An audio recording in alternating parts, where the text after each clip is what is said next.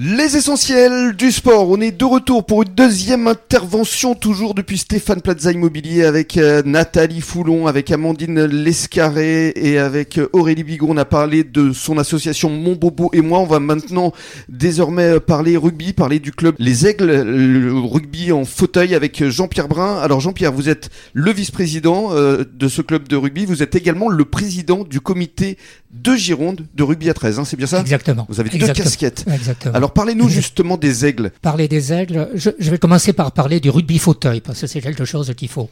Euh, donc il faut connaître l'origine. Mais les aigles, c'est aussi du rugby fauteuil, mais oui, tout à fait, tout à fait. Mais ce qu'il faut savoir, c'est que le, rugby fauteuil a été inventé par euh, deux Français euh, et a, a, été présenté pour la première fois, et c'est pas négligeable aussi, lors du Téléthon 2000.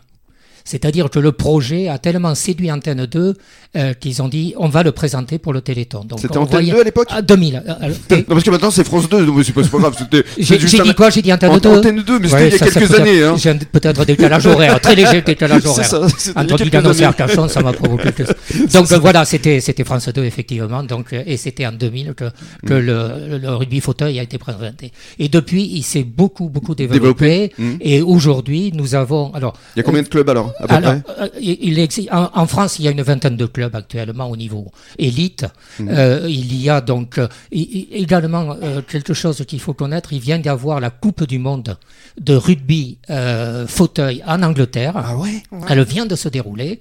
Et figurez-vous, alors c'est une mauvaise nouvelle, mais une bonne nouvelle en même temps, c'est que l'équipe de France, qui était championne du monde de rugby fauteuil, s'est fait battre par l'Angleterre. Il faut dire que le match avait lieu en Angleterre, ah bah et qui plus est, il était ils, étaient chez eux. Ben, ils étaient chez eux, donc c'était plus facile.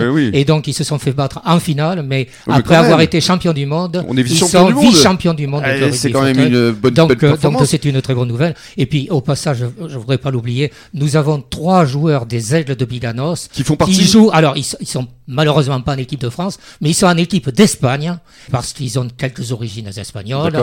Et, et, donc et l'Espagne c'est bien figuré aussi? Euh, euh, un peu un, peu, moins, bien, que la France, mais c'est normal, c'est l'Espagne, c'est pas la France, il faut pas exagérer aussi.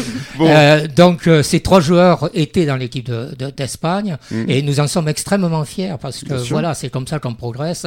C'est le haut niveau qui permet de progresser mm. et c'est comme ça que l'on avance. Alors, en ce qui concerne l'équipe du club, voilà, viens, les aigles, les aigles de Le club a été créé en 2010. Mhm. Pour ceux les plus anciens d'entre nous, dont je fais partie, euh, Facture Villanos, Facture en particulier, a été une équipe extrêmement importante au niveau du rugby fauteuil dans les années 70-80. Elle a même eu un titre de champion de France. En fait, c'était vraiment quelque chose qui était très très. Et puis après, malheureusement, euh, comme toute chose, ça, ça, il y a la croissance et puis après il y a la décroissance et mhm. puis la disparition. Et le club, a été relancé en 2010. Et quand il a été relancé en 2010, le rugby fauteuil ayant fait son apparition, ayant été créé, je rappelle, en 2000, donc, eh bien là, l'idée des dirigeants de l'époque a été de reprendre, donc de, créer cette équipe fauteuil. Tout est parti de là.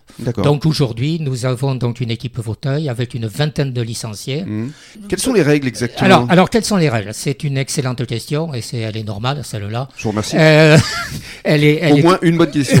elle, est, complètement logique. Non, mais les autres étaient très intéressantes aussi. Il ne faut, faut pas exagérer. C'est la pratique du rugby à 13. C'est ça qui est important, c'est les règles du rugby à 13, mais adaptées à des handicapés. C'est-à-dire que ce qui est le tenu ou le plaquage dans le rugby à 13, eh bien, est remplacé par le fait de euh, disposer de flags on dispose d'un tissu, d'un morceau de, de, hmm. tissu, qui est scratché sur chacune des épaules des joueurs. Et donc, comme on est en fauteuil, évidemment, on risque pas plaquer, mais l'objectif, c'est avec la main d'attraper le, morceau de tissu, donc le flag, et à partir de là, on dit que le joueur mhm. est déflagué. S'il est déflagué, il doit arrêter son action et relancer son action avec cinq tenues successives, conformément aux règles du rugby à 13 mhm. d'ailleurs. Vis-à-vis de ce rugby fauteuil, est-ce que les pratiquants sont tous euh, handicapés ou alors est-ce que les joueurs valides peuvent également y participer? C'est également, c'est la deuxième très bonne question. Je, progresse. je progresse. Qui est, qui est dans la logique des choses aussi. Et ça, ça nous fait plaisir parce que il y a cette convivialité dans ce rugby à 13. Pourquoi?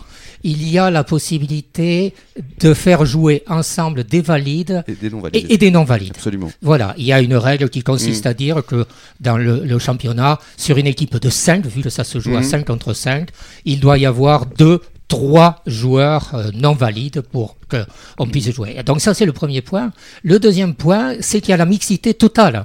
Hommes, femmes. elles sont. Alors, c'est vraiment du même, du même niveau à ce mm. niveau-là. On joue ensemble, des hommes, des femmes. Et puis, troisième avantage aussi, euh, quelqu'un de 16 ans peut parfaitement jouer avec quelqu'un de 55 ans.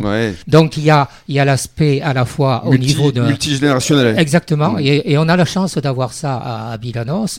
Donc on a des, personnes un peu âgées, on a des personnes un peu plus jeunes, on a des handicapés, on a des, des non-handicapés.